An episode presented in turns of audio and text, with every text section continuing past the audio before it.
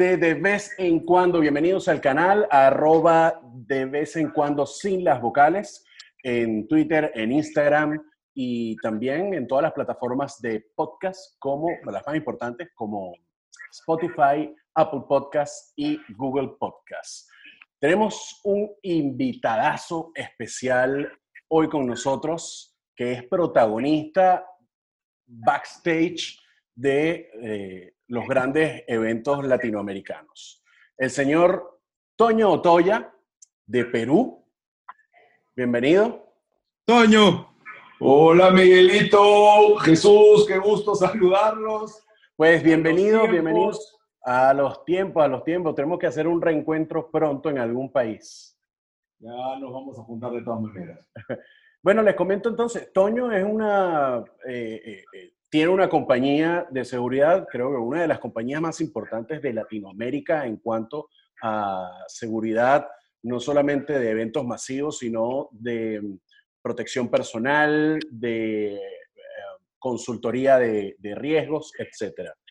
Y Toño ha tenido eh, la fortuna, gracias a su excelente trabajo y a su, excelente manejo de, todo este conocimiento, de trabajar con artistas inmensos, a lo cual, de alto calibre. De alto calibre. Además, hemos tenido la oportunidad de trabajar juntos, ¿no? En producciones como varias veces. con Justin Bieber, con Demi Lovato, con... Eh, Tony Robbins. Eh con Tony Robbins. Con Tony Robbins en Panamá, que fue una locura de la parte de seguridad, con servicio secreto de los Estados Unidos y todo. De locos, de, locos. Faltaba que esté Obama o Trump al costado. y ha, trabajado con Obama también. Sí, sí, sí, acá en el Perú, en la PEC. Exactamente. O sea, eh, es una persona que ha se estado... juntaron todos, se apuntó Putin, Obama y Chiang los tres más gruesos se juntaron acá. Una experiencia, Qué duro. Una gran experiencia. Entonces, eh, Miguel da la introducción sobre los, las anécdotas que queremos escuchar de parte de Toño y, ese aprendizaje que podemos tener aquí en de vez en cuando eh, de Toño, por favor. Bueno, nada, em, eh, tenemos, tenemos muchas preguntas bueno, la idea de este programa es hablar sobre la industria, ¿no? Sobre anécdotas, curiosidades. Y justo en este programa le queremos dar un énfasis eh, sobre la vez cuando los Rolling Stones fueron a Cuba.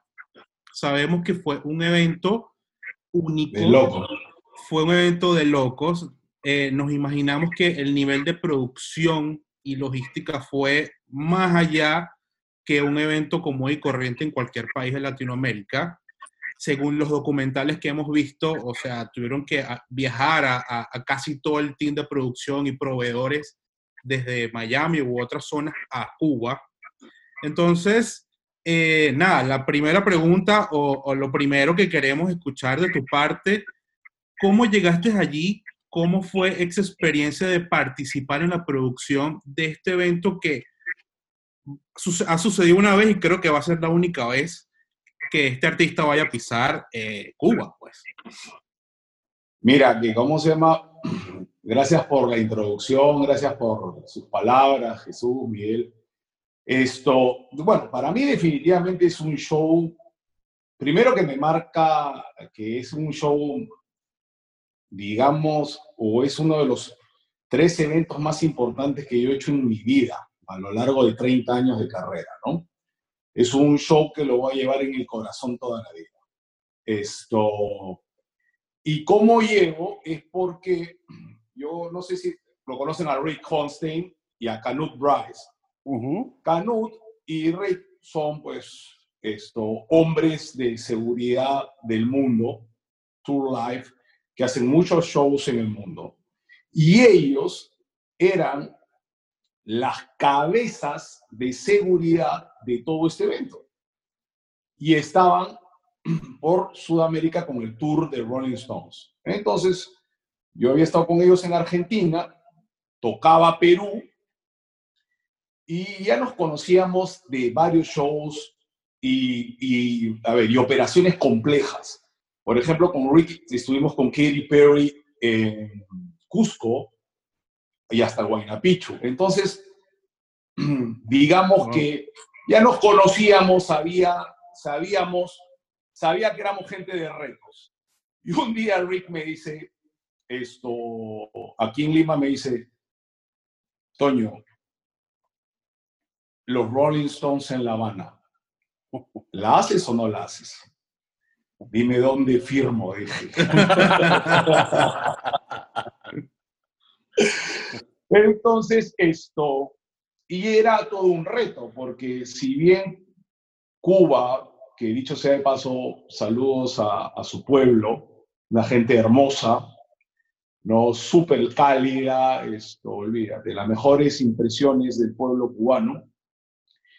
Esto, todos conocemos que es un reto porque vamos a encontrar una serie de deficiencias en torno a la producción, porque imagínate, Rolling Stones es un reto hacerlo en un país en vías de desarrollo. Imagínate en un país con, todo, con todas las crisis que tiene, ¿no? Claro.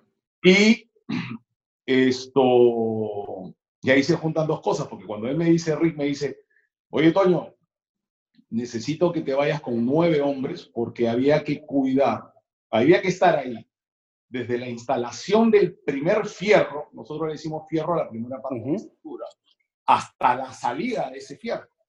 Eran 30 días. Desde el primer día hasta el último día iban a ser 30 días. Había que mandar una avanzada y todo. Yo le dije, bueno, comencemos con los preparativos. ¿Qué fecha es? Te miento la fecha, pero creo que fue, ese show fue, ah, creo que un 22 o 24 de era, era marzo, abril, abril o marzo, abril, por ahí. ¿no? Entonces, bueno, todo top secret, ¿no? porque supuestamente todavía no salía la noticia al mundo. Nadie sabía, nadie.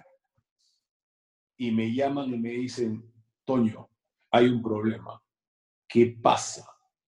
Obama ha decidido ir en la fecha del concierto de los Stones. A Parece que se- a Cuba. ¿Te acuerdas que Obama abrió, pues, esto, dijo que ya podían llegar las líneas aéreas? ya Sí, llegar- reactivó las relaciones entre Estados Unidos Así y Cuba. es.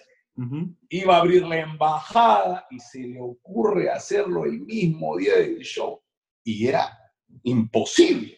¿Tú Claro. te imaginas el séquito de Obama y el séquito de Rolling Stones al mismo tiempo? Es- o sea, no hay ni carros, o sea, no iba, la infraestructura no iba a alcanzar ni los hoteles, ni los carros, ni los buses, Claro. nada.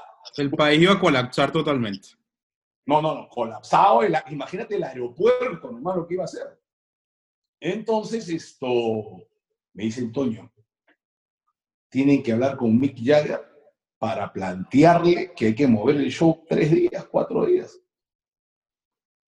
Y esto, y ver si es que acepta para que vaya el show. Nosotros Claro, porque era una producción además que estaba costeando los, prox- los propios Rolling Stones. Claro, o sea, ahí había un, un business. Con una eh, fundación con. Sí. Entonces, pero es- es- ¿tú te imaginas la agenda de todas estas personas? No es fácil decirle, oye, vas a correrte tres, cuatro días. con Claro, todo claro. lo que Eso, imagínate, ¿no? Y me dicen, tienes que esperar 48 horas a la respuesta. Y a las 48 horas la llamada ganadora. No vamos todos a aceptar. y para La Habana Ok. ya, ya había un grupo mío que estaba en una avanzada en la, in- en la estructura, ¿no? Con gente de Cuba, obviamente. Nosotros estábamos de supervisores. Y yo llego, después ya, para juntarme con el grupo, y bueno, me iba a cruzar con Obama, ¿no? Ese día tuvimos off todo, porque ya te imaginas La Habana paralizada. Inclusive la caravana pasó por delante de nosotros, todo Claro. el séquito de Obama. No, espectacular.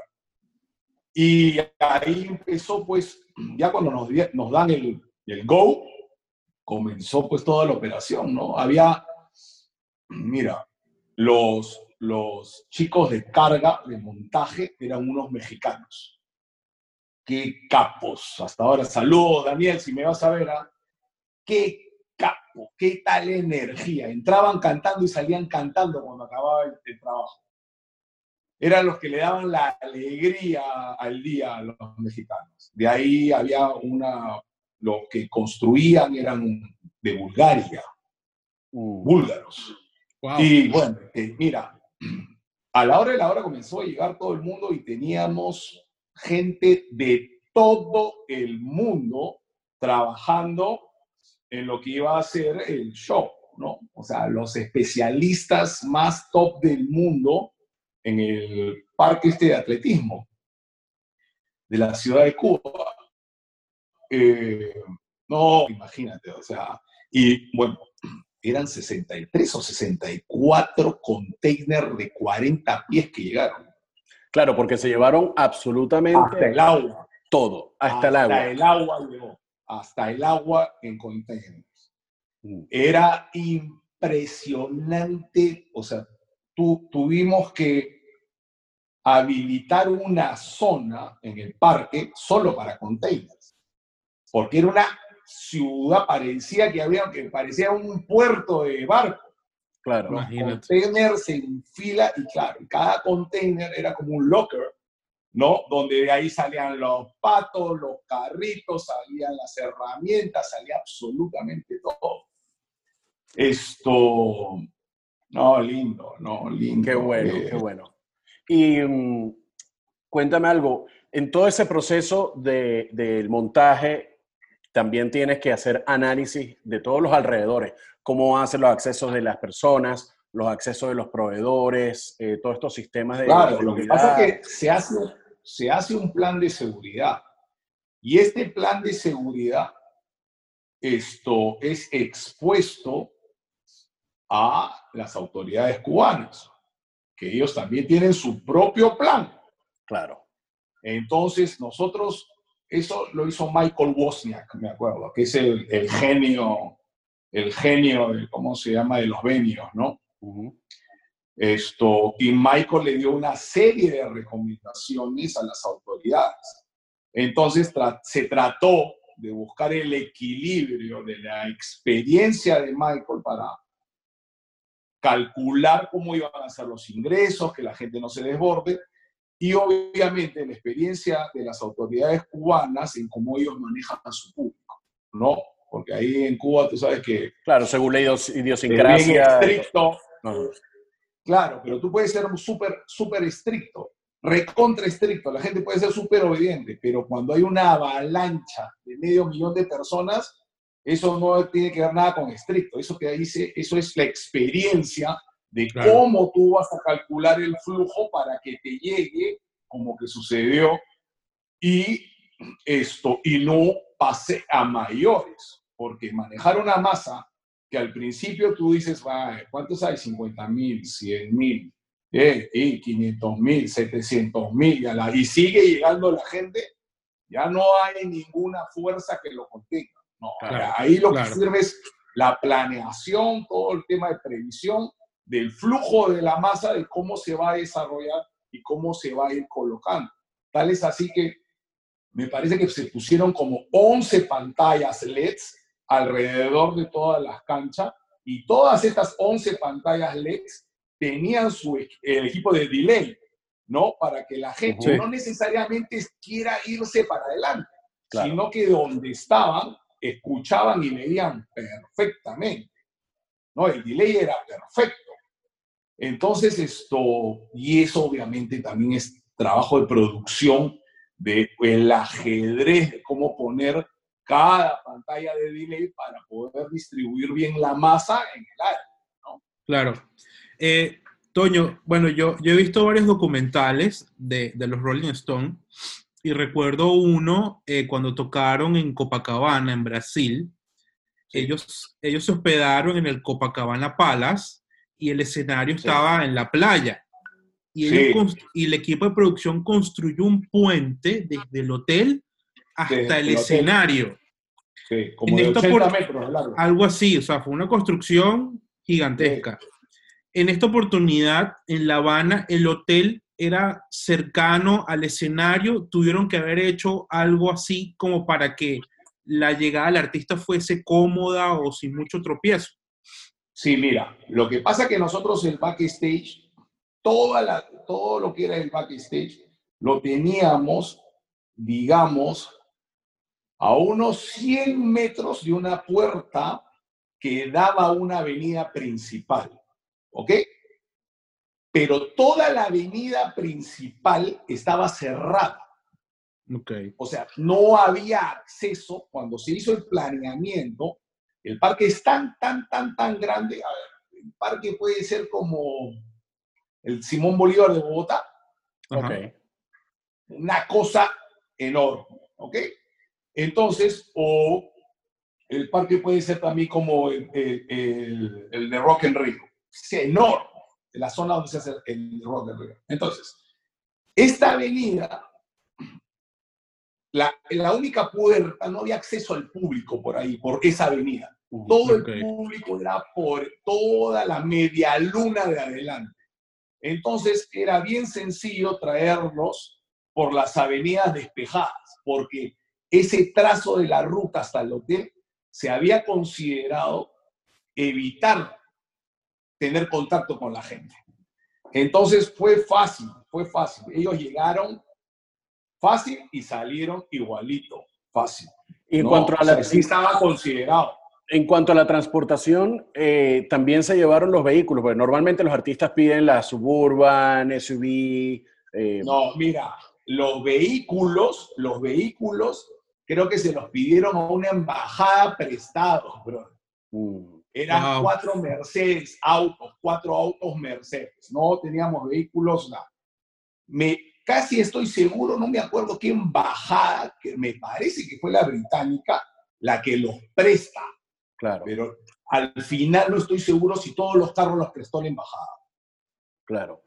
Mira, y en cuanto a, mm, a lo que fue la, la protección personal, eh, ¿hay alguna anécdota en cuanto a alguno de los artistas de, de- de los Rolling Stones que, que recuerdes? eh, Mira, digamos? en, en- eh, lo, que, lo, lo que pasa que, a ver, la, la seguridad personal, ellos tienen cada uno, Mick Jagger usa dos, los demás usan uno, que son los de toda la vida. Claro. Son su- yo creo que más que seguridad personales, son su persona de confianza, que saben bastante de seguridad y tienen, gozan de absoluta confianza. Son bien profesionales. Lo que se les puso a ellos fue un refuerzo, un refuerzo de seguridad del equipo de nosotros, pero yo estaba en el venio y en el, en el equipo de seguridad personal estaban los brasileños. Ahí estaba mi, mi brother, esto, Ricardo Betancourt, Claro, Rómulo, ¿no? Ellos estaban Rómulo, estaba Ricardo, son unos cracks, tú olvídate, están en todos los tours mundiales. Lo sumaron a Vicente para la familia de, de, eh, de uno de ellos, ahorita te digo quién, y esto, y ahí estaba el grupo. Ah, se- estaba Rick con ellos y estaba Canut con ellos, ¿no? En un, de ahí Canut se pasó con nosotros al venio porque ya estaba pues toda la seguridad personal, estaba muy bien manejada, claro. muy bien manejada. Aparte, los Stones, para estar en el círculo cercano a la seguridad de los Stones, ellos usan una seguridad bien, perfil bien, bien, bien bajo. Tratan de pasar desapercibidos siempre. Inclusive algunas salidas de ellos son siempre individuales. Ujú. Individuales. Uno se va por allá, el otro por allá. o sea, Sí, porque en ese tour, según se- lo, que, lo que pude ver, eh, Mick Jagger se encargaba de, de- de hacer turismo en cada ciudad que iba. sí, Y, claro en, que esta, sí. y en, en La Habana creo que no era la excepción, o sea, ahí sí tenían No, que no, visitar sale lo que sea. caminando, No, sale caminando. O sea, ellos tratan de tener una vida normal dentro de las posibilidades. Claro. Ya está dentro del equipo de seguridad personal que se manejen. O sea, lo que pasa es que la clave es salir del hotel sin ser detectado para que no traigas cola. Al no traer cola, tú ya te puedes perder. Que llegues a un restaurante y que te reconozcan, en este, en este caso la estrella, sabe que lo pueden reconocer, o sea, por más que tengan un privado, por, por más que hayan entrado por la puerta de atrás, por lo que sea, pero saben que lo pueden esto reconocer y ya estará en ellos, según el ánimo, según la situación, esto, saludar, firmar un autor, una foto o seguir caminando. ¿No? Aparte, la gente los adora. La gente los adora, los ve, lo ve y está viendo, pues, esto, de dioses. Qué bueno. Y en, cuanto a, mm, en, cuanto a otros eventos, ¿cuál ha sido el momento más difícil eh, que te has encontrado con un, con un artista? Porque sabemos, bueno, si está, tienes, tienes tus momentos felices con los Rolling Stones, cuando participaste en, la cumbre con, con Obama. Eh, ¿Y cuál es aquel que dijiste, wow? Mira, un, un momento recontra, recontra complicado fue esto con Pearl Jam en Perú. Mm. Ya, eh, más allá de que la banda es extraordinariamente buena y tiene un equipo de seguridad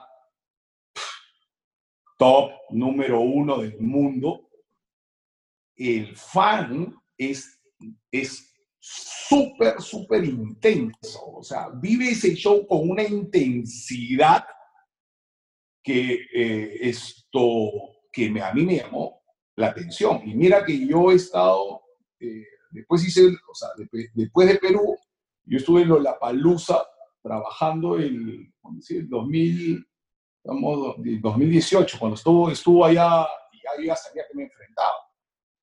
Mira, en la barricada, en la barricada principal, arrancaron, que la barricada principal es una doble T, ¿no? Viene la, la primer, primer pit, viene una, un, pas, un pasadillo hasta la consola y antes de la consola sale otra T, ¿no? Sale mm. otra. Entonces, para poder tener el mejor manejo, mira, arrancaron como aproximadamente casi 100 hombres. Terminaron adentro casi 200. En dos horas y media de show hubieron casi 600 extracciones. Wow. De gente que sentía que, ¿cómo se llama? Que quería salir, que, ¿cómo se llama? No se sentía muy bien. Podían respirar bien. Qué bárbaro. Y había, y había, y, hubo un caso de una mocosa que la sacamos como cinco veces. La sacábamos, la mandábamos al tópico la recuperamos al rato, la estaban sacando otra vez. No, a la quinta le puso un seguridad, tenía menudita, brother, no tendría ni 17 años. Le puso un seguridad en el tópico y le dije, mira, que se recupere y te quedas con la chica acá hasta que no vengan sus padres a ayudarse. Ya la quinta ya me tenía acá, no va a haber sexta. Dije, no, loco. Mira, una que nos Mira, pasó en La Habana, con, en La Habana le habíamos dicho a las autoridades, mira, ¿sabes qué? Abre las puertas más temprano, las colas tienen que estar de tal manera que haya personal, la, autoridad para que el flujo sea lento cuando abras la puerta, porque acuérdate que es gratuito y todos van a querer estar adelante. No te preocupes, no te preocupes, no te preocupes. Todo está controlado, todo está controlado. Nosotros teníamos, eh, la, barricada que teníamos, el pit que teníamos era freestanding, mollo, y Michael lo había armado, pero fino, fino, fino, y, llegaba igual pues una pasarela hasta la consola, y la consola bien protegida, que la consola es otra historia, porque a la hora de la hora fue un super VIP de todos los celebrities que comenzaron a llegar en su avión privado por el show. Claro, claro. Miami se enteró del show y olvídate, aviones privados a ver el show. Bueno, abrieron la puerta y nosotros ya sabíamos, va a venir la gente como toros. Y pusimos, nosotros tuvimos que entrenar como a 500 esto, cubanos, mm. hombres de seguridad ¿no? Gente de seguridad, pero explicarle cómo era, iba a ser el tema del show y papá, y cómo hay que trabajar. Ya, pues ya estaban todos parados, ¿no? A la hora de la hora abren la puerta y vemos la masa que se venía. ¡Ay, mamá! ¡Qué locura! abrieron las puertas y venía un tsunami. La Claro. palabra es un tsunami, brother. Y a la hora que la gente ya, ya todo el mundo en la barricada contener, pues sabíamos que el mollo iba a aguantar. Pero mira, yo nunca había sentido eso del boom. Ujú. Nos hizo, o sea, nos, nos sacó medio Claro. metro para atrás a retroceder. La estructura no se movió, pero sientes la presión de la gente cuando comenzó a llegar. La gente estaba, olvídate, yo nunca había visto tanta expectativa por un show. Nunca, nunca. ¡Qué locura! Qué Espectacular. locura. Bueno, eh, en, en el documental de Ole, Ole, Ole de los Rolling Stones, donde Sí. hacen más o menos un repaso de, de todas las ciudades, en Argentina era una locura. O sea, la, la, Ah, la cultura Rolling. Stone en Argentina es Claro, están los impresionante. Rolingas. Los Allá Rolingas, están exacto. los Rolingas. Uy, brother, en Argentina. no, Argentina es una cultura, pues, rolinga, ¿no? Y, y yo creo que. O sea, yo siempre les digo a amigos míos, a conocidos míos, mire, que les gustan los Stones o que les gustan los buenos shows. Tú, eh, por ejemplo, no solo los Stones, sino hablas de ACDC, ¿no? Claro. o, o inclusive YouTube. Pero hablando de los Stones, esto, mira, ¿tú has visto los Stones? Sí. ¿Dónde lo has visto? Ah, yo lo he visto en Miami, yo lo he visto acá. ¿Lo has visto en Argentina? No. Bueno, ese es un check en tu vida. Claro. Sí, Es- exactamente. Ese es un River Boca. El River Boca. ya, eh, De los el, conciertos. el Stones, eh, el Stones es esto. Con lo que yo lo compararía, ¿no? O sea, olvídate, es una fiesta, fiesta, fiesta. Se para. Y yo, mira, yo a los Stones, yo, mira, yo he estado, yo he ido como fan a ver a los Stones allá y he estado trabajando con los Stones allá como tres veces. River, River, y el último fue La Plata, porque ahora, Plata. pasado, ahora se hace todo para allá, ¿no? Y no, pues, olvídate. Es, eh, yo creo que Argentina debe ser, tal es así que por eso graban los videos, los videos, Los graban allá. la mayoría de, de videos eh, eh, live son en Argentina Sí. porque es una fiesta. Mira, yo me acuerdo, yo me acuerdo que estaba en un show de los Stones y todo el estadio, todavía no salían los Stones. Y, y comenzaban, todo el estadio, ¿ah? Jagger, Jagger, Jagger. Al rato, Richard, Richard. Imagínate 60 mil tipos como futbolistas. Los Claro. coreanos Wow. de San- ¿Tú te imaginas atrás la piel de gallina de Claro. todos? Claro. Es una. ¿Sabes qué? Es que Argentina eh, eh, es tan brutal. Bueno, no sé de dónde viene esa cultura de asistir tanto a, a conciertos, pero bueno, viene a- desde hace muchos años. Pero, por ejemplo, los Ramones, ellos eh, en Estados Unidos y en Europa hacían venues de 2.000, 3.000 personas, bares, pubs. Pero en Argentina claro. metían 60.000. Y ellos no entendían eso. O sea, ellos sí Ah, estaban en, en- en Nueva York y, o en el CBGBs. Y en Argentina ante 60 mil. Como que, ¿qué pasa aquí? No, es, eh, yo, yo creo que ver un show en Argentina es diferente, ¿no? Es, Sí. esto de la Y vivirlo, y vivirlo adentro musical. del pogo, ¿no? En el medio de la olla. Claro, olvídate, es una fiesta de banderas. Desde la mañana la gente ya está con la vincha, con los polos. Olvídate, o sea, Sí. es, es una fiesta y no es un show. En Argentina son tres, cuatro shows, o sea que la fiesta es- dura toda la semana. Claro, claro. Esa semana se paraliza la ciudad porque los Stones están allá. No, es lindo, es lindo, es lindo. Eh, yo, yo creo que, ¿cómo se llama?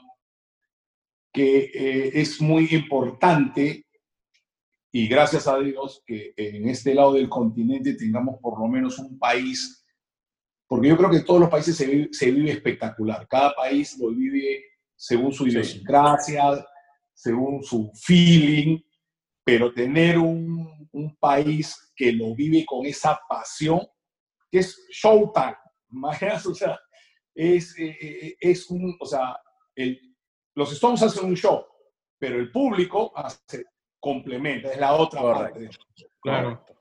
No, espectacular. Toño, otra consulta, otra pregunta, no sé si, si, si la sabrás, esto ya es como una, una, una curiosidad. ¿Cómo logran negociar con el gobierno cubano hacer un concierto allá en Cuba? Sabemos que muy pocos artistas lo han hecho, como Audio Slave. Eh, eh, este, bueno, estuvo carajo de aquí. Major Laser. también tocó allá. Eh, Sepultura también. Pero ¿cómo lograron eh, ese, esa negociación para llevar a esa banda tan gigante a, a, Cuba que no estaba preparada realmente para recibir a, un artista tan grande? O sea, ¿sabrás algo sobre eso? Hay, hay varias versiones, ¿no? Hay, hay varias, varias versiones, pero yo me quedo yo me quiero quedar con la versión de que Cuba es un país musical.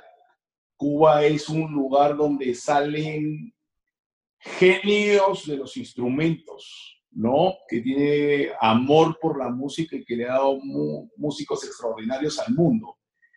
Y los Stones es parte de la cultura de la música en el mundo. Y Mick Jagger y los Stones no era uno de los pocos lugares del mundo donde le faltaba tocar.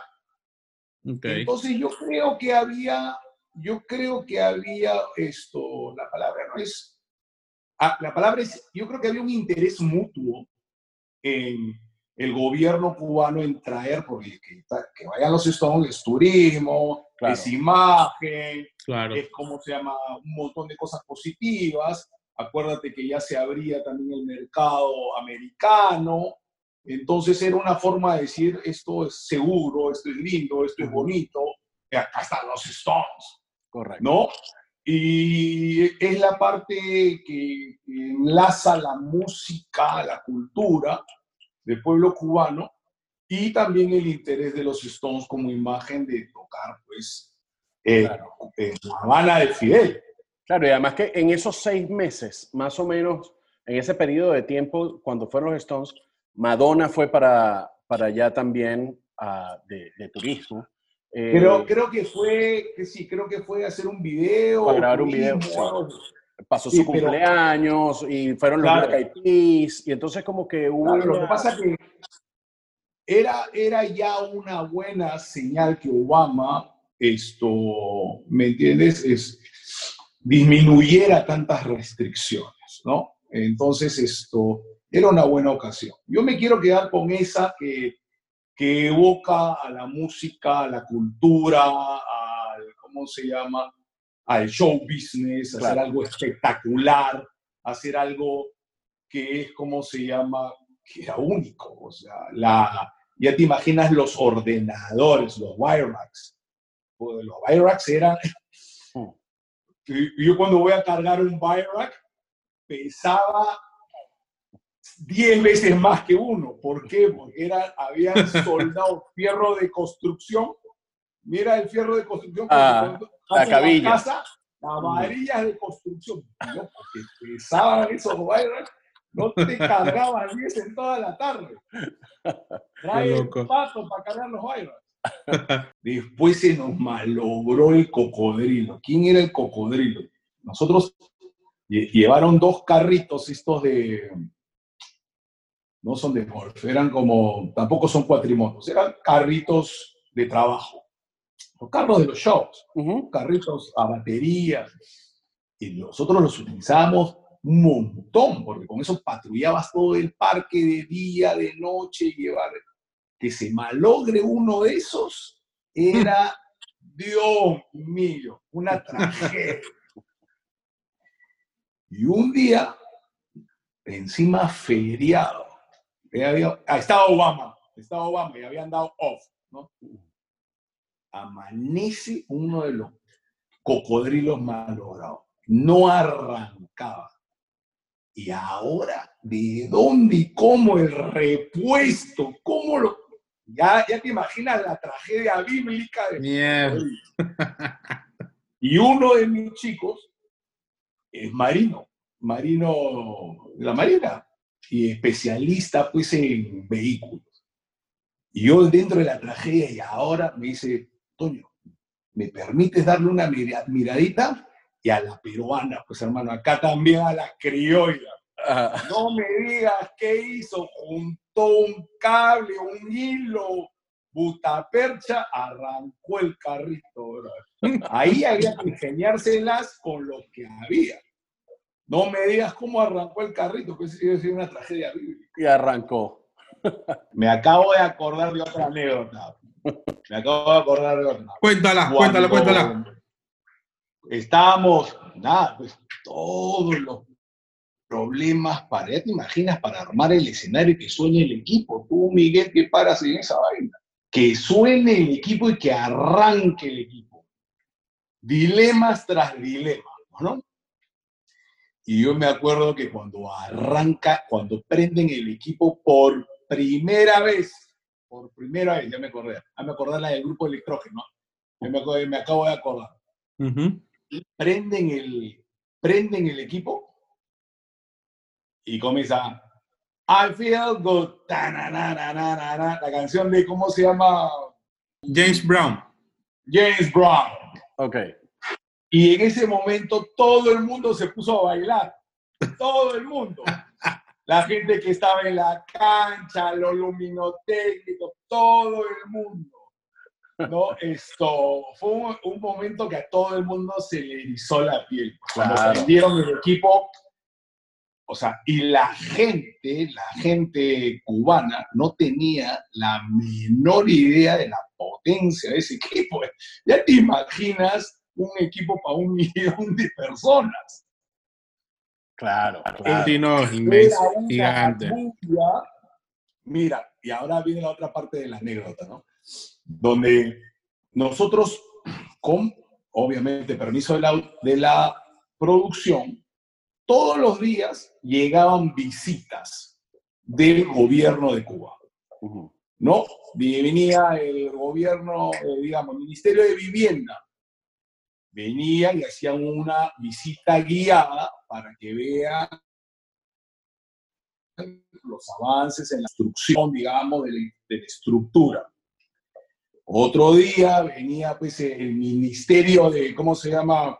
De, a ver, de, de Trabajo o de Seguridad cómo han implementado las cámaras de seguridad, los generales, no, si todas las cámaras están funcionando. la. Y un día viene el ministro de Energía y Minas con todos sus ingenieros. Y, y en eso ven nuestros grupos electrógenos de energía. Como te imaginarás, pues eran dos, esto, dos containers de 40 pies donde estaba toda la energía. Y el ministro, y este de acá sale toda la energía para todo el show. Sí, no sé cuándo, no, bueno. Y uno de los ingenieros, y esto se puede quedar porque con esto nos dan energía a mitad de la Habana.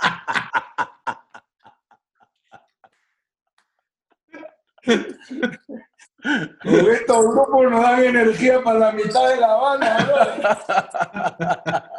Pero una de las mejores, ¿no? Qué bueno. Oye, qué, qué- qué anécdota, bueno. pero también qué tristeza, ¿no? Pues No, imagínate. Lo que pasa pues que ya sería entrar un poco en política, ¿no? O sea, Sí, sí, sí. una con Cuba que ojalá algún día solucionen los políticos. Pero en líneas generales, esto, la experiencia linda, porque desde, donde, de- desde el momento que nosotros hemos llegado hasta el momento que nos hemos retirado, eh, todo fue a uno, ¿no? La, la población, las autoridades, si por ahí hubieron pues roces en algún momento de las autoridades con la misma producción, por temas ya de cómo hay que hacer algunas cosas, siempre se pusieron de acuerdo al final. Tal vez así que el show se puede hacer. Pero eh, en líneas generales, eh, Dios quiera que algún día se pueda hacer otra cosa parecida, ¿no? Mira, Toño, vamos con, con, con un, un, cuestionario de preguntas rápidas. ¿Ok? A ver. ¿Qué no puede faltar en tu mochila o en tu canguro, en tu koala, cuando vas a un concierto? ¿Qué es lo que no puede faltar? Linternas y Ederman. Eso no puede faltar. Fijo. Imposible. La linterna y la Lerman va conmigo hasta, hasta cuando duermo. eh, ¿Has rechazado algún trabajar con algún artista? Es decir, yo Sí. no trabajo contigo. Sí. Sí. No Pero- así yo no trabajo, yo no, no así yo no trabajo contigo, pero hay, tú sabes, hay estándares que, con los que se tiene que trabajar, ¿no? Entonces, si no, si no te gusta el estándar, mejor no hacerlo. Ok. El, el mejor artista, tu favorito para trabajar. ¿Qué dices? Este lo hago con casi que, que, que lo harías de gratis porque es un placer. No es que tenga un artista, por ejemplo, yo tengo muy buena relación con el jefe de seguridad de Alejandro Sanz. Alejandro es un caballerazo, es un señor, ¿no? Eh, incluso he estado de gira también alguna vez con él. Pero me divierto más, por ejemplo, con Luis Miguel. Ah, ¿de verdad? Sí, claro, porque eso es un reto. Pero- no, es un reto. es No, la complejidad, la complejidad al máximo. Bueno, Claro. la última Ese- vez te hace Yo dije que trabajar no. tanto, te hace tra- trabajar tanto y no sabes con qué te va a salir, que ya se divertido el trabajo. Hay gente que no, no, no, no, no, yo me la paso bien ahí. recuerdo la anécdota en, en Lima cuando con el cambio de hoteles cuando llegó. Ay, ay, ay. De las 10 de la noche a las 3 de la mañana le conseguimos hotel. Ajá, este no me gusta, vamos para otro. Este, mándame No, el video. no. Llamando a los directores de seguridad para que nos consigan la suite. Ay, Dios. Qué locura. De loco. Y no, Bueno, y Toño. encima, no, y encima, yo me acuerdo que cuando a mí me dan el, el ¿cómo se llama? El rider y me dicen, y me dan esto, dónde se va a quedar y todo, yo digo, para no hablar de hoteles, digo, ¿estás segura que va a ir a Claro, este yo- hotel? Yo recuerdo eso. Entonces le digo, no, sí, que, pero este hotel no tiene sótano, no, no, no llega por debajo. ¿Estás? No, sí, está buqueado, está probado y todo. Yo hasta ahora no sé a quién le han cortado la cabeza ahí. Bueno, se la cortaron, de hecho, se la cortaron al, al, al tour manager, se la cortaron. Seguro, porque alguien tuvo que decir que sí. Sí. Y, y habitaciones pagadas y todo, y se fue para otro lado. ¿no? Digamos que de los, de los, digamos que de los, de los esto, más recurrentes que vienen a Perú, pues, ¿no? Hablando de los Claro. más recurrentes, ellos, esto, Y a Morrissey, Sí. con Morrissey también tuviste una experiencia interesante que cuando casi se muere en Perú. sí, pero Morrissey es eh, vegano. Sí. Y creo que salió a comer acá y por ahí una salsa no le cayó bien, no sé, algo comió y se puso mal. Tuvo, Bueno, inclusive se fue, se fue a Inglaterra, se regresó a Inglaterra, paró toda la gira. Correcto. Tuvo No, o sea, la parte médica al final yo nunca estuve tan claro qué fue, no, pero sí, ahí se paró la gira. Sí. Ya, Dios gracias, se recuperó bien, ¿no? Sabemos que viajaste con Foo Fighter en su avión privado. Eso te la tengo. Ah, Ah, esa no la sabía yo. ah, Ah, estuvimos, nada, lo que pasa es que Foo Fighter estuvo en Río, hizo una pequeña gira que hizo Río, Bogotá, Costa Rica, ¿no? Y nada, ahí estuvimos con el Doc, tú lo conoces al Doc, tu brother, eh, espectacular, ¿no? O sea, Foo Fighter también tiene un staff de primera línea, o sea, de los que yo conozco y los que conocí son gente que gira. Muchos de ellos venían, por ejemplo, varios de ellos venían en la gira con Guns N' Roses. Okay. ¿no? Entonces, es, no, pues Foo, Fighters está en un nivel superlativo. A nivel producción, a nivel artista también me encanta. Me parece una super banda. Durísimo. Ellos, eh, y ellos, muy buenas personas. Esto, no, yo eh, de esa gira, que es la última que hicimos antes del virus, mm. esto, me quedo con con la mejor sensación de ellos como banda, como persona y como producción, ¿no? Imagínate, porque no era un avión, estaban dos aviones. O sea, coordinar los dos aviones privados, los despidió, ¿no? Esto, el convoy de ellos es de siete vehículos, a veces ocho, ¿no? Entonces, esto, ahí, ahí, ahí tenemos un director de seguridad que se llama JT, ¿no? Un maestro, un capo, ¿no? Eh, que era quien nos impartía cómo iba a ser el trabajo ese día. Y había que hacerlo a la altura, ¿no? Gracias a Dios, todo muy bien, todo, extraordinario. Sí, el show, de, de, en Río, ya te imaginas. Claro. El festival de Río, Foo Fighter, pues olvídate. Se cayó el cielo, así fue. Brutal, qué brutal. Toño, muchísimas gracias. Gracias. Em, eh, Queridos amigos, encantado. Gracias por habernos recibido. Esperemos que nos veamos pronto. Y, y, gracias por estas anécdotas. Eh, repetimos, Toño Toya, de Perú, director general de Protección 911.